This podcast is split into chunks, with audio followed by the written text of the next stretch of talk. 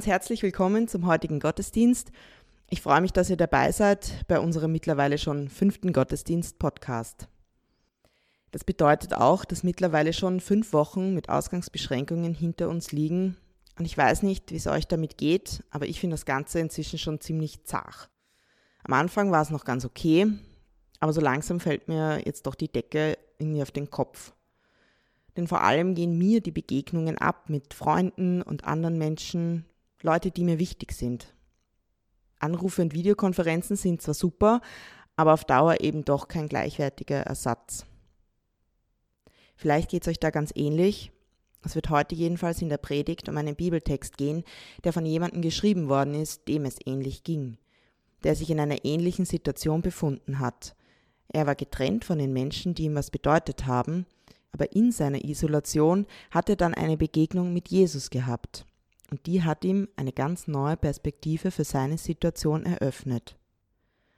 Und genau dasselbe wünsche ich mir für jede und jeden Einzelnen von uns heute, dass dieser Gottesdienst dazu beiträgt, dass auch wir so eine Begegnung mit Jesus haben. Darum möchte ich euch einladen, dass wir uns jetzt auf ihn ausrichten ich werde dazu zunächst ein Gebet sprechen und dann den erwähnten Bibeltext vorlesen, und anschließend werden wir dann zwei Lieder singen. Herr Jesus Christus, letzte Woche haben wir Ostern gefeiert. Wir haben gefeiert, dass du auferstanden bist von den Toten, dass du lebst, auch heute noch. Und du hast selbst versprochen, dass du bei uns bist, jeden Tag, bis ans Ende aller Tage. Und darum bitten wir dich, Lass uns das heute spüren. Begegne uns heute. Amen. Ich lese aus dem Buch der Offenbarung Kapitel 1 die Verse 9 bis 18. Ich, Johannes, euer Bruder, bin auf die Insel Patmos verbannt worden, weil ich das Wort Gottes verkündete und für die Botschaft von Jesus eintrat. Ich bin also wie ihr um Jesu willen in Bedrängnis, aber durch Jesus haben wir alle auch Anteil an Gottes Reich und sind dazu aufgerufen, unbeirrt durchzuhalten. Hier auf Patmos wurde ich an einem Sonntag, dem Tag des Herrn, vom Geist Gottes ergriffen. Ich hörte hinter mir eine Stimme, die durchdringend wie eine Posaune klang und die mir befahl, Schreibe das, was du siehst, auf eine Schriftrolle und schicke sie an die sieben Gemeinden in den Städten Ephesus, Smyrna, Pergamon, Thyatira, Sardes, Philadelphia und Laodicea. Ich wandte mich um, weil ich sehen wollte, wessen Stimme es war, die ich hörte und wer mit mir redete. Da sah ich sieben goldene Leuchter und mitten unter den Leuchtern jemand, der aussah wie der Menschensohn. Er war mit einem Gewand bekleidet, das ihm bis an die Füße reichte und trug ein breites, goldenes Band um die Brust. Das Haar auf seinem Kopf war weiß wie schneeweiße Wolle, und seine Augen glichen lodernden Flammen. Seine Füße glänzten wie Golderz, das im Schmelzofen glüht, und seine Stimme klang wie das Tosen einer mächtigen Brandung. In seiner rechten Hand hielt er sieben Sterne, und aus seinem Mund kam ein scharfes, beidseitig geschliffenes Schwert. Sein Gesicht leuchtete wie die Sonne in ihrem vollen Glanz. Bei seinem Anblick fiel ich wie tot vor seinen Füßen nieder, doch er legte seine rechte Hand auf mich und sagte Du brauchst dich nicht zu fürchten. Ich bin der Erste und der Letzte und der Lebendige. Ich war tot, aber jetzt lebe ich in alle Ewigkeit, und ich habe die Schlüssel zum Tod und zum Totenreich.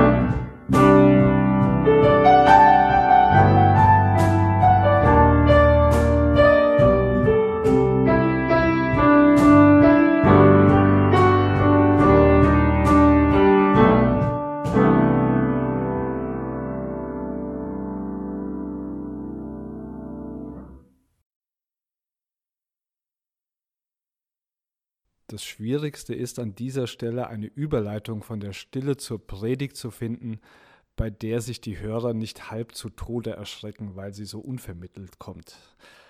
Ich hoffe, das ist jetzt einigermaßen gelungen und ihr seid aufnahmefähig. In diesem Sinne einen schönen guten Morgen auch von mir noch.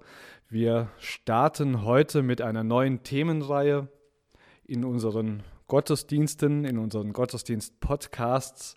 In den vergangenen Wochen und Monaten haben wir uns ja mit dem Alten Testament der Bibel beschäftigt und versucht, einen Überblick und ein besseres Verständnis davon zu bekommen, von der Geschichte Gottes mit seinem Volk, wie sie sich eben durch das Alte Testament hindurch entfaltet und schließlich zu Jesus Christus hinführt. Und eigentlich war der Plan, dass wir nach Ostern ins Neue Testament einsteigen, um zu schauen, wie die Geschichte dann weitergeht, genauer gesagt, wie Gott durch seinen Heiligen Geist bis heute in und unter seinem Volk gegenwärtig ist und wirkt. Aber mit der Planungssicherheit ist das ja momentan so eine Sache und wir, wir hatten irgendwie den Eindruck, dass diese Reihe jetzt gerade vielleicht doch nicht ganz das Passendste wäre und darum haben wir sie verschoben oder darum verschieben wir sie äh, voraussichtlich bis in den Herbst und beginnen stattdessen heute mit einer Themenreihe, die, so denken wir zumindest, mehr Bezug zu unserer aktuellen Situation auch hat. Und ich, ich möchte euch heute gerne da mit hineinnehmen, worum es in den nächsten Wochen gehen soll und warum genau uns das gerade jetzt irgendwie passend erscheint. Und ich möchte, möchte das gerne tun anhand des Bibeltextes, den wir schon gehört haben vorhin, anhand dieses Textes, der so hat Susanna es ja auch schon gesagt, der in einer Situation entstanden ist, die der unseren durchaus ähnlich oder zumindest nicht ganz unähnlich ist. Er stammt aus dem Buch der Offenbarung, dem letzten Buch des Neuen Testaments und damit der gesamten Bibel also. Und dieses Buch ist höchstwahrscheinlich gegen Ende des ersten Jahrhunderts entstanden, in den 90, 90er Jahren ähm, des ersten Jahrhunderts. Auf jeden Fall in einer Zeit, die für die Kirche, die für die christliche Gemeinde, für christliche Gemeinden vor allem in der damaligen römischen Provinz Asien eine Zeit der Krise gewesen ist. Eine Zeit, in der sie ihren Glauben nicht ohne weiteres so praktizieren konnten, wie sie das gewohnt waren, in der sie sich nicht immer so treffen konnten, wie sie das gewohnt waren, in der manche, so wie etwa Johannes, der Verfasser der Offenbarung, sogar völlig isoliert waren von anderen Christen. Eine Zeit, in der sie mit einer Bedrohung für Leib und Leben konfrontiert waren und damit irgendwie umgehen mussten, eine Zeit, der Unsicherheit, eine Zeit der Ungewissheit.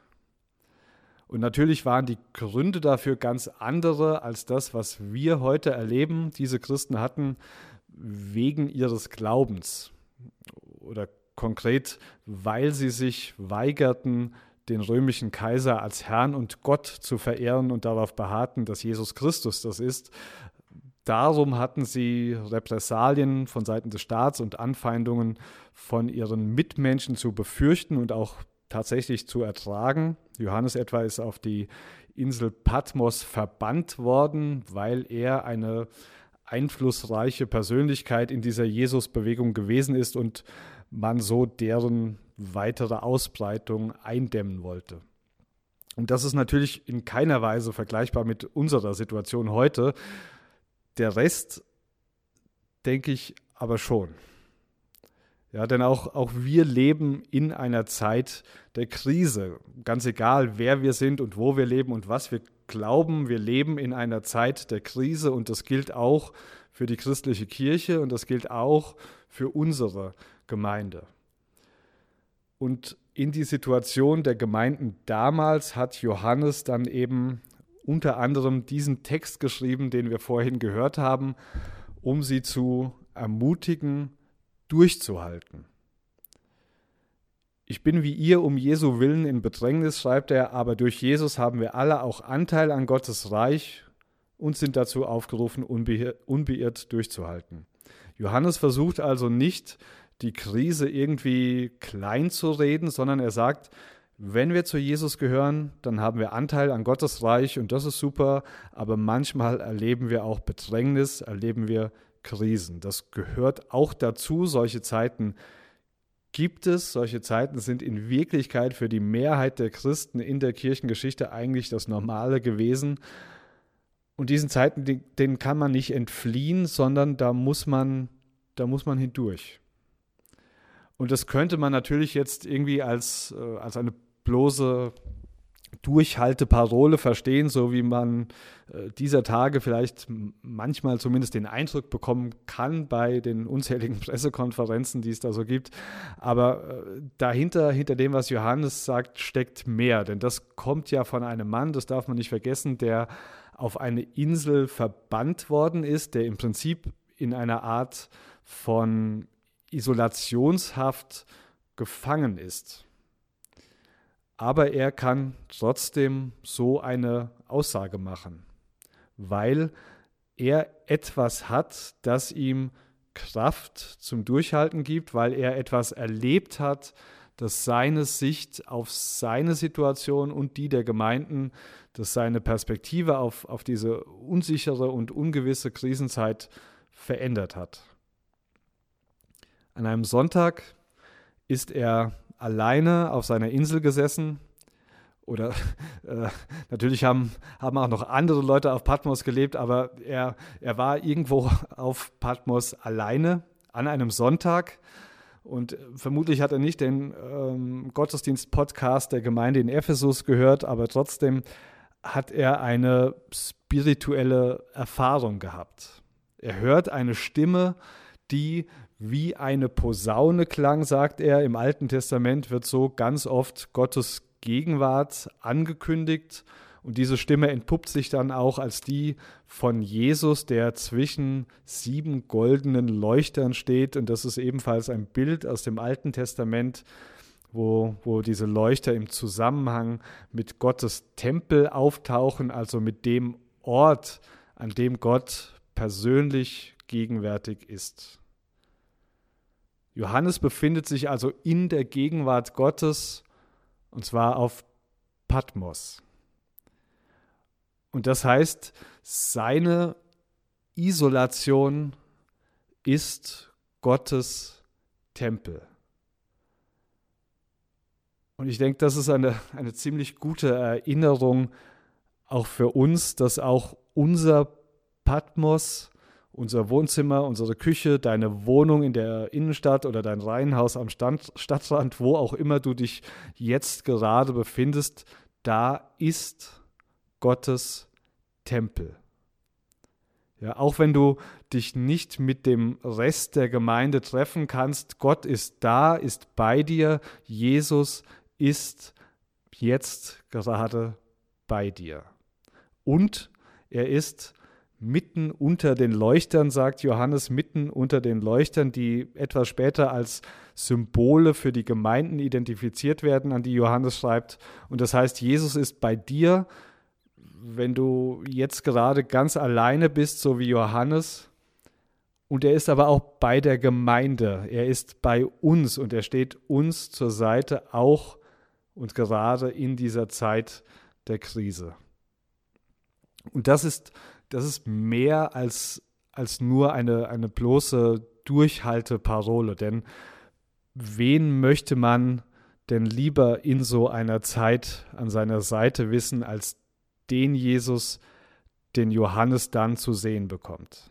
Ja, ich meine, wie er diesen Jesus beschreibt, was, was die Bilder und, und Symbole vermitteln, die er verwendet, um Jesus zu beschreiben, das, das ist ja schon ziemlich atemberaubend eigentlich.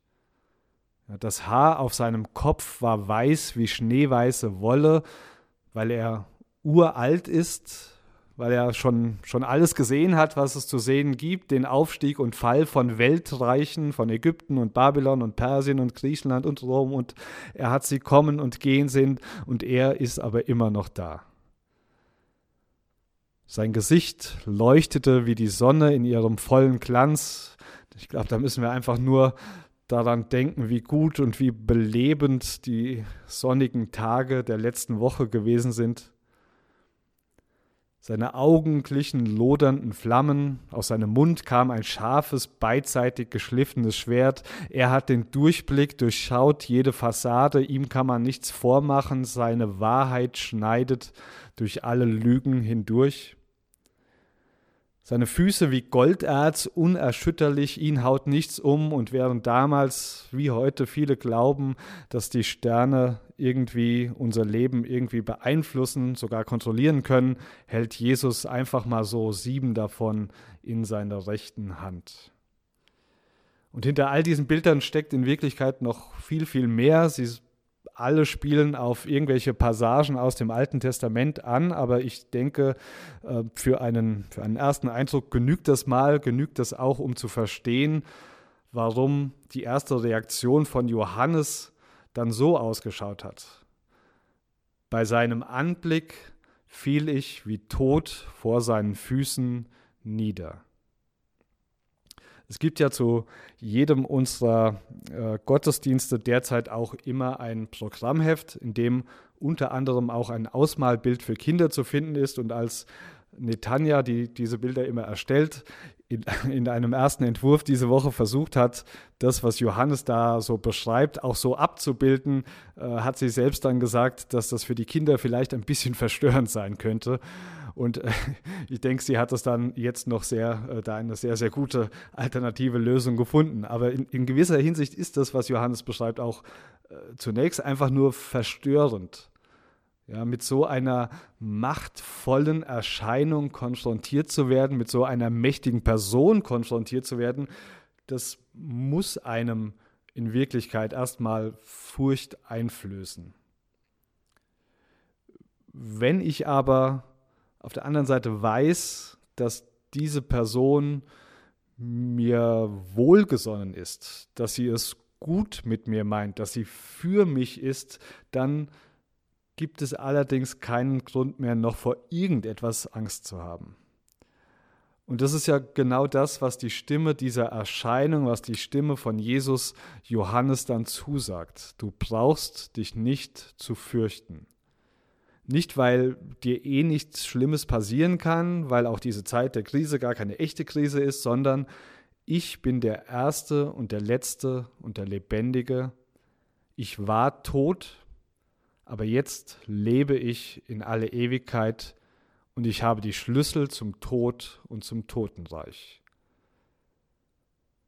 Am Karfreitag ist Jesus in das Gefängnis geworfen worden, in dem wir alle irgendwann mal landen werden und aus dem es eigentlich kein Entkommen gibt, aber an Ostern hat Gott, der Vater, Jesus rausgeholt. Und auf seinem Weg nach draußen hat Jesus gleich die Schlüssel zum Gefängnis mitgehen lassen. Das ist das Bild, das hier verwendet wird. Jesus hat die Schlüssel zum Schlimmsten, was uns eigentlich passieren kann. Aber selbst das ist seit Ostern und mit Jesus nicht mehr wirklich schlimm, weil es, weil es eben kein Gefängnis ohne Ausweg mehr ist. Seht ihr, Angst hat eine, eine enorme Macht. Am Donnerstag lief ähm, übrigens eine durchaus sehenswerte Dokumentation zu genau diesem Thema im ORF, Doc 1 mit Hanno Settele und äh, die müsst ihr eigentlich auch noch in der TV-Thek verfügbar sein. Ähm, lohnt sich durchaus, das mal anzuschauen, äh, welche Macht Angst über uns ausübt und woran das gerade auch in der momentanen Corona-Krise sichtbar wird. Angst kann uns zum Beispiel davon abhalten, Dinge zu tun, von denen wir eigentlich wissen, dass sie richtig wären. Und Angst kann uns auch dazu bringen, Dinge zu tun, von denen wir eigentlich wissen, dass sie falsch sind. Aber Jesus hat der Angst ihre Macht genommen, indem er durch seinen Tod und seine Auferstehung das besiegt hat, was wir am allermeisten fürchten. Und es ist die Stimme von Jesus, die Johannes darauf aufmerksam macht. Es ist die Stimme von Jesus, die ihn aus seiner Angst herausholt. Diese Stimme, die, das habe ich eben bewusst unterschlagen, die klang wie das Tosen einer mächtigen Brandung, wie das Rauschen des Meeres, so laut also, dass alle anderen Stimmen davon übertönt werden und doch auch gleichzeitig irgendwie beruhigend. Ich wandte mich um, weil ich sehen wollte, wessen Stimme es war, die ich hörte. So beginnt Johannes seine Schilderung dieser Erscheinung von Jesus, dieser Begegnung mit Jesus. So wird es zumindest in der Übersetzung wiedergegeben, nach der ähm, wir eben den Text gehört haben. Wörtlich heißt es da, ich drehte mich um, die Stimme zu sehen. Und das ist eine, wie ich finde, ähm, großartige Formulierung, eine Stimme sehen, was ja eigentlich gar nicht möglich ist, aber irgendwie doch auch eine, eine perfekte Zusammenfassung von dem, was Johannes erlebt hat und auch von dem, was er seinen Lesern letztlich mitgeben möchte, damals wie heute, nämlich wie essentiell wichtig es ist, wenn wir in der Krise durchhalten wollen, als Einzelne, als Gemeinde, wie essentiell wichtig es ist, wenn wir ein Leben führen wollen, das nicht von Angst bestimmt ist, ganz egal wie die äußeren Umstände auch sein mögen, ein Leben, das nicht von den Umständen abhängig ist, wie essentiell wichtig es ist, dass wir immer wieder hinschauen und hinhören auf Jesus. Dass wir das Unmögliche tun, hinschauen und hören auf den, der für uns ja in der Regel weder hören noch sichtbar ist, der aber, der aber da ist. Dass wir uns umdrehen, um seine Stimme zu sehen. Und seht ihr, es, es, es gibt ja so vieles, es gibt so vieles, auf das wir in der gegenwärtigen Krise schauen und hören können. Nachrichten und Pressekonferenzen und soziale Medien und Netflix und der Aktienmarkt und die Wirtschaftsprognosen Prognosen. oder den gekreuzigten und auferstandenen Jesus. Und versteht mich nicht falsch, ich will damit nicht sagen, dass all das andere irgendwie schlecht ist und wir uns damit nicht beschäftigen sollten. Wir sollten unsere Augen sicher nicht vor der Realität verschließen. Und zu dieser Realität gehört nun mal derzeit, dass es da draußen ein Virus gibt. Und es ist möglich, dass auch manche von uns sich damit infizieren. Und es ist möglich, dass das für manche von uns auch wirklich gefährlich, lebensgefährlich ist. Und es, es kann sein, und es wird wohl auch so, so sein, dass die Wirtschaft heuer um sieben oder wie viel Prozent auch immer schrumpft, auch wenn ich ehrlich gesagt keine Ahnung habe, was das überhaupt heißt, äh, was das genau bedeutet, dass die Wirtschaft schrumpft. Ähm, aber es, es gibt eine Menge, das, das furchteinflößend ist, vor, denen, vor dem man sich äh, fürchten kann und, und darf. Ähm, auch, auch was unsere Gemeinde betrifft, wie und, und ob überhaupt wir diese Krise überstehen werden. Ja, wenn wir vielleicht noch, vielleicht noch monatelang keine normalen Gottesdienste oder andere größere Zusammenkünfte haben können, Davor fürchte ich mich ehrlich gesagt derzeit schon. Und, und ich habe keine, keine Ahnung und keine Antworten, wie das sich alles irgendwie so weiterentwickeln kann und, und wird und könnte oder könnte wenigstens. Und, und ich denke, es ist auch völlig okay, sich mit all dem auseinanderzusetzen und sich auch mal einfach nur mal abzulenken. Das ist alles okay. Aber wenn das alles ist, dann, dann werden wir sicher nicht gut durch diese Krise kommen. Ja, denn alles, alles, worauf wir schauen und alles, worauf wir hören, das nimmt ja unsere Gedanken in Beschlag und das beeinflusst nun mal maßgeblich dann, wie wir unser Leben leben und erleben. Und ich, ich kenne das, kenn das von mir nur zu gut, wie so eine, eine Gedankenspirale manchmal ganz, ganz unscheinbar nur in Bewegung gerät, aber sich dann irgendwie verselbstständigt und mich das dann ziemlich runterziehen kann. Und, und darum braucht es, darum brauche ich, darum brauchen wir immer wieder das bewusste Umdrehen, um die Stimme von Jesus zu sehen. Um das, das bewusste Wegdrehen von dem Sichtbaren zum normalerweise unsichtbaren Teil unserer Realität im Hinschauen und Hinhören auf Jesus. Nicht um aus der Realität zu entfliehen, sondern um die gesamte Realität wahrzunehmen. Und ich bin mir, ich bin mir durchaus bewusst, dass das vielleicht oder vermutlich für manche von uns auch nur nach einer bloßen Durchhalteparole klingt. Ähm, wenn ich das jetzt nicht gerade selbst gesagt, sondern einfach nur so gehört hätte, äh, wäre das auf jeden Fall meine erste Reaktion gewesen. Wir müssen einfach nur auf Jesus schauen. Das hat schon etwas Floskelhaftes und das, das ist es auch äh, in gewisser Weise. Wenn man es einfach so stehen lässt, denn was heißt das denn schon? Aber genau darum, genau darum machen wir diese Predigtreihe, um das mit Inhalt, um das mit Leben zu füllen, um das auszufüllen, denn dieses Hinschauen und Hinhören auf Jesus, das ist nichts Abstraktes, das geschieht durch ganz konkrete Praktiken, durch Dinge, die ich tatsächlich tun kann, die ich in meinen Alltag einbauen kann. Und wir haben letztes Jahr schon mal eine, eine Serie gehabt, die hieß Abenteuer Alltag und da ging es um ganz ähnliche Dinge. Betrachte das jetzt einfach als eine Vertiefung und eine sicherlich nicht, nicht unwillkommene äh, Auffrischung. Es geht um Dinge, die ich in meinen Tages- und Wochenablauf einbauen kann, in meinen Lebensrhythmus integrieren kann. Darum trägt diese Reihe auch den Titel Leben im Rhythmus der Gnade.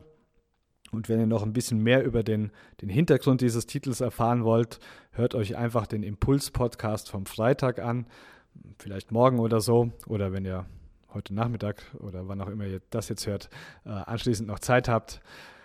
Aber es wird in den nächsten Wochen darum gehen, dass wir ganz praktische Dinge vorstellen werden und Anregungen geben werden, wie wir heute in der jetzigen Situation auf Jesus schauen und hören können und wie wir das auch wirklich so dann in unser Leben integrieren können, dass das nicht nur irgendwelche einmaligen Erfahrungen sind oder etwas, das, das man halt immer nur dann irgendwie macht, wenn, wenn sonst halt gar nichts mehr geht, sondern etwas, das ein, so ein fixer Bestandteil unseres Lebens ist, dass wir jeden Tag, ganz egal wie die äußeren Umstände auch sein mögen, in dem Bewusstsein der Gegenwart Jesu leben und darin Hoffnung und Frieden und Ruhe finden können. Und wenn du in dieser Woche schon damit beginnen möchtest, mit einer ersten ähm, praktischen ähm, Übung in diese Richtung, dann, dann nimm dir nimm dir doch einfach jeden Tag ein paar Minuten Zeit, drei, vier, fünf Minuten genügen, ähm, gleich in der Früh nach dem Aufstehen, wenn dein Kopf noch nicht mit den aktuellsten Nachrichten zum Coronavirus gefüllt ist, oder am, am Mittag, wenn die Arbeit vielleicht schon irgendwie mühsam wird oder die Kinder nerven oder das Alleinsein schon so schwer fällt, dass du nicht weißt, wie du wieder so einen Tag überstehen sollst oder am Abend, wenn alles, was du am Tag so gesehen und gehört hast, noch in deinem Kopf herumschwirrt und dich vom Einschlafen abhält, nimm dir ein paar Minuten und nimm dir den Bibeltext von heute nochmals zur Hand. Im Programmheft findest du ihn. Oder, oder auch irgendeinen anderen, in dem Jesus für dich irgendwie ganz besonders deutlich sichtbar wird. Ja, zum Beispiel ähm, könnte das auch aus dem ersten Kapitel des Kolosserbriefes sein. Der Sohn ist das Ebenbild des unsichtbaren Gottes, der Erstgeborene, der über der gesamten Schöpfung steht, denn durch ihn wurde alles erschaffen, was im Himmel und auf der Erde ist und so weiter. Oder der sogenannte Christus-Hymnus aus Philippa 2. Er, der Gott in allem gleich war und auf einer Stufe mit ihm stand, nutzte seine Macht nicht zu seinem eigenen Vorteil aus, es können auch Erzählungen, eine Erzählung aus den Evangelien sein, wo du irgendwie siehst, besonders klar siehst, wie Jesus eigentlich ist. Und dann, dann lies einfach diesen Text ruhig und, und langsam durch. Am besten mehrmals, zwei, dreimal. Und dann, dann warte einfach ein bisschen. Und, und schau, was das mit dir macht.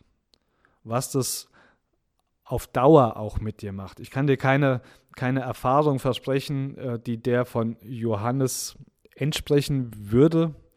Ähm, ich kann, kann dir nicht versprechen, dass da gleich beim ersten Mal irgendwie was weiß ich was passiert, aber vielleicht, vielleicht wirst du, wenn du dich auf diese Weise jeden Tag, diese Woche einmal umdrehst, um die Stimme von Jesus zu sehen, diese Stimme auch tatsächlich sehen.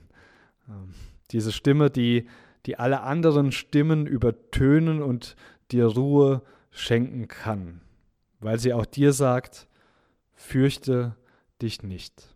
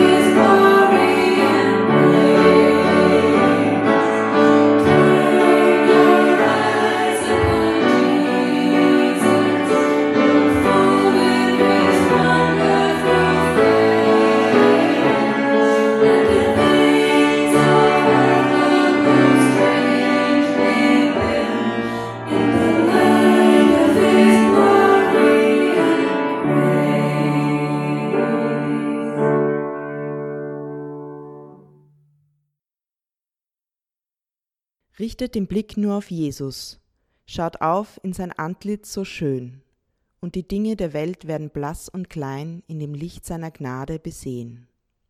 Ich wünsche euch, dass ihr in der kommenden Woche immer wieder Zeit findet, das zu tun. Hört euch vielleicht auch am Mittwoch den nächsten Impuls-Podcast dazu an und seid nächste Woche wieder beim Gottesdienst dabei. Ladet vielleicht noch jemanden dazu ein, Platz haben wir ja noch genug.